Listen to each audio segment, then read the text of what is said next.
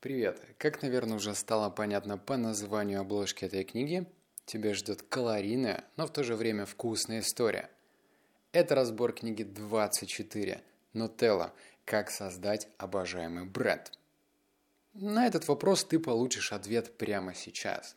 И я тебе завидую, потому что тебе не требуется по 3, а может быть даже 7 дней для того, чтобы эту книгу прочитать ты получишь эту информацию в течение 10 минут. Круто, я прям тебе завидую. И если у тебя сейчас стоит выбор, или, возможно, ты задумался насчет того, что стоит ли покупать эту книгу, то нет, не стоит. Потому что, по мне так, автор, итальянец, писал исключительно для итальянцев. И я тебе сейчас это докажу одной маленькой фразой. Нутелла ассоциируется с детством. Возможно, я с тобой не буду спорить, возможно, у тебя Нутелла ассоциируется с детством. Но я рос в суровом барнаульском городе. И у меня с детством, если мы говорим про сладости, ассоциируются три вещи. Да, три. И Нутелла не входит в этот список. Вещь номер один – это хлеб, намазанный толстым слоем масла и посыпанный сахаром. Ну, может быть, еще как-то подогреть в микроволновке или там на плите. Вторая вещь – это хлеб и варенье. И третья вещь – это хлеб и сгущенное молоко. Вот это да, Россия, суровая Россия. Лично для меня нутелла тогда была просто какой-то недосягаемой роскошью. Эта баночка стоила космических денег.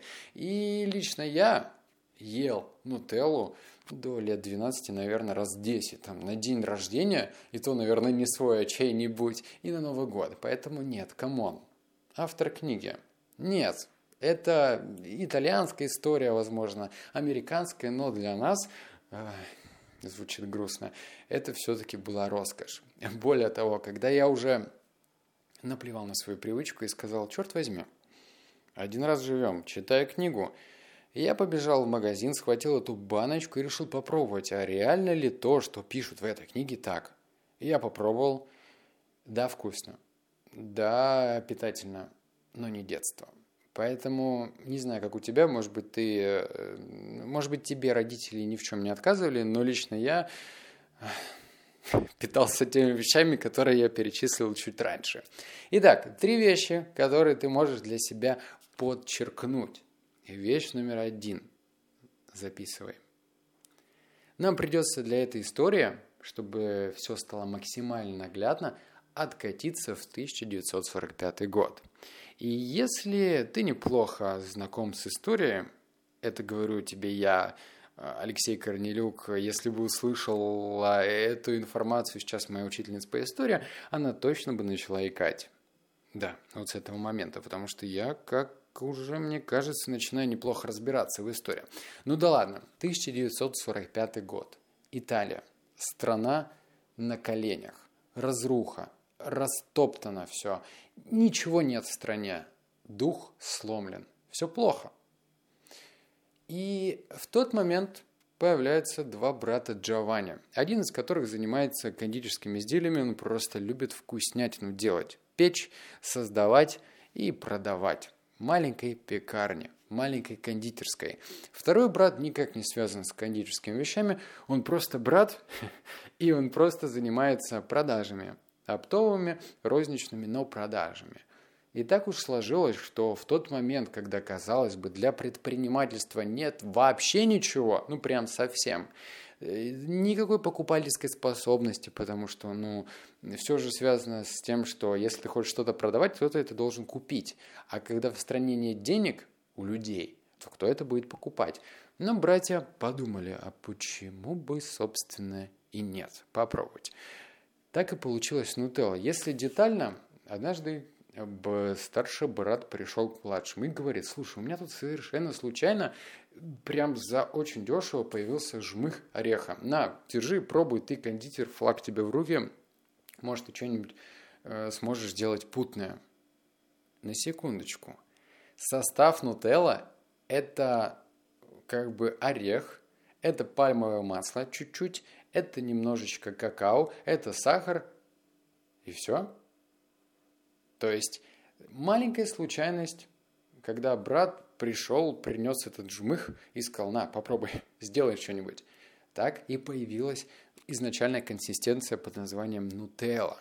Второй пунктик, который можно тоже из первого инсайда вытащить, это то, что ограничение привело к этому инсайту. А именно, какао, какао-бобы стоили очень дорого. И Англия, которая в тот момент просто являлась доминантом в европейской части, она сама устанавливала цены. И если англичане что-то и могли себе позволить, то итальянцы, увидев и услышав стоимость, которую им рисуют англичане, подумали, что ну уж нахрен эти какао-бобы, потому что они стоили на вес золота. Так и получилось, что за место какао-бобов в большей степени – был орех. Понятненько? То есть дефицит являлся первым инсайдом. Можно было плакать, реветь, кусать локти говорить, что ну нет возможности. Но почему-то у братьев Джованни получилось. Второй инсайт – это отношение, отношение к продукту. Опять же, по-моему, если мне кажется, каждая вторая книга говорит о том, что нужно делать качество, нужно делать качественную продукцию. Здесь все гораздо более на понятном языке можно не только объяснить, но и понять. Поскольку ингредиентов мало, то можно каждый элемент разобрать э, по кусочкам. Например, какао-бобы компания Nutella, а точнее даже не Nutella, а Ferrero, которая принадлежит помимо Nutella еще и Ferrero Rocher вкусняшки, и Тик-Так, и Чупа-Чупс, еще там всякие сладости. Извини, я не сладкоежка, поэтому не запомнил. В общем, эта компания настолько заморачивается, что у нее есть свои плантации какао в Южной Африке. У нее есть просто огромнейшая плантация с фундуком в Турции. И там, где строятся заводы, всегда стараются строить еще, э, точнее, строить взаимодействие с молочными компаниями так, чтобы продукт в виде молока добирался максимально свежим. Кстати, у нас завод находится во Владимире. Вот. И это опять же про качество. То есть ни одна компания, которая пыталась как-то конкурировать с Нутеллой, не смогла сделать то качество, потому что фундук, основа Нутелла – он используется максимально свежайший. И для того, чтобы он был самый свежайший, они сделали все для этого. Поэтому второй инсайт. Господи, да, он банальный. Да, об этом трещат все компании про то, что нужно делать качество. Но сейчас мы ты можешь, если все-таки соберешь читать эту книгу, там более детально расписывается, что каждому пункту. Если пальмовое масло, то они, э, которые, кстати, добавляют, э, нет, которое добывается в Индонезии, они сделали даже свой сертификат, что во время добычи пальмового масла не страдают деревья. То есть пальмовое масло можно добывать по-разному. Можно хреначить все и уничтожать деревья. Можно это делать безболезненно для окружающей среды. То же самое с какао-бобами. Они сами решили это делать. С фундуком. Сами. С сухим молоком и вообще молочкой. Э, очень выборочно работает с компаниями. Единственное, что они не рассказали, это про сахар. Ну, я здесь не знаю, какой они сахар используют.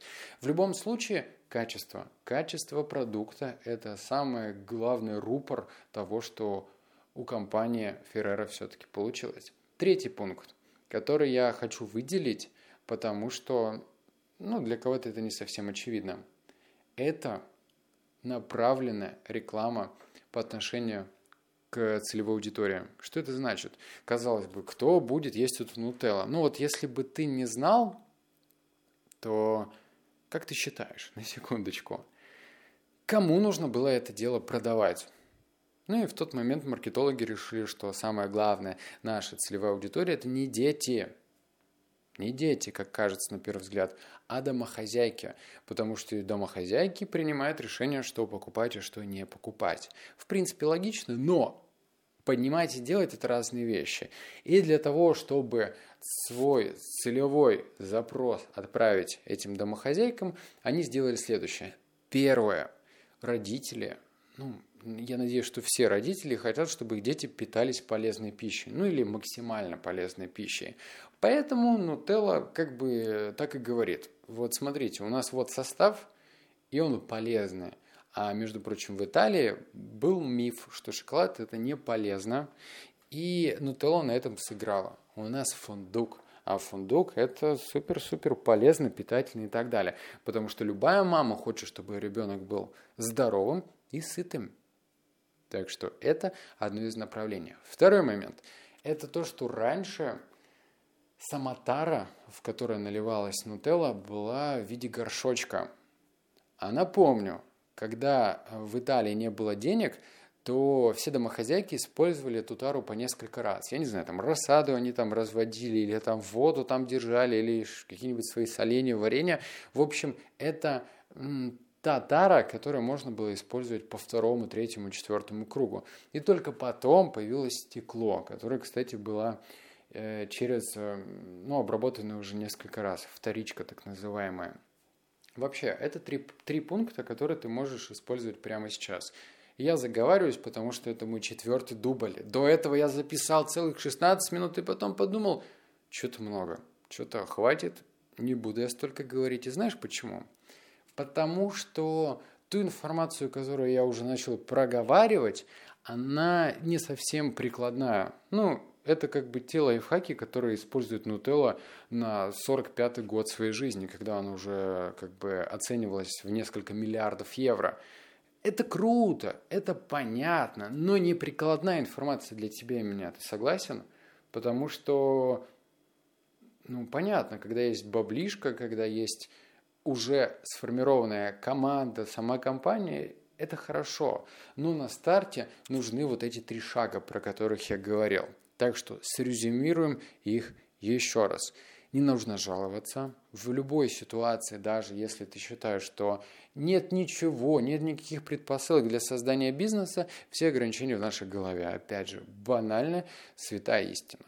Второе – это состав, сам продукт. То есть в данном случае акцент строится на продукте. Это круто, что компания Nutella сделала все, чтобы продукт не просто получился вкусным. Да, да, да, это тоже немаловажный момент. Если бы он был просто полезным, скорее всего, никакого успеха не было. Потому что немаловажная часть это все-таки вкус. Если бы паста была невкусной, никакой состав бы ей не помог. Хоть туда сельдерей добавляй.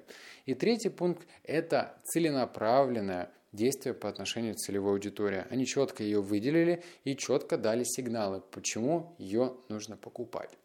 И да, поскольку я повторюсь, это уже четвертая запись, и я выдохся как чувак, который пробежал несколько километров, у меня к тебе вопрос.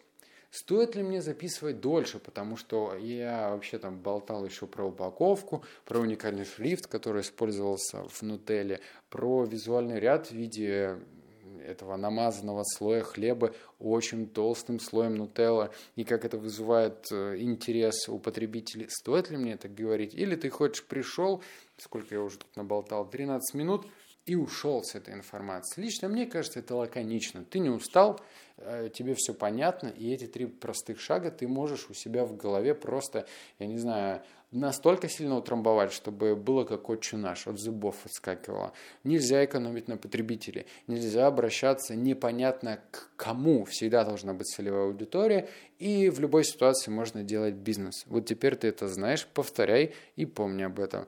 Фух. 24 разбор. Черт возьми, я уже на самом деле еще вперед три книги прочитал, но эти разборы тебя ждут позже. Пока-пока.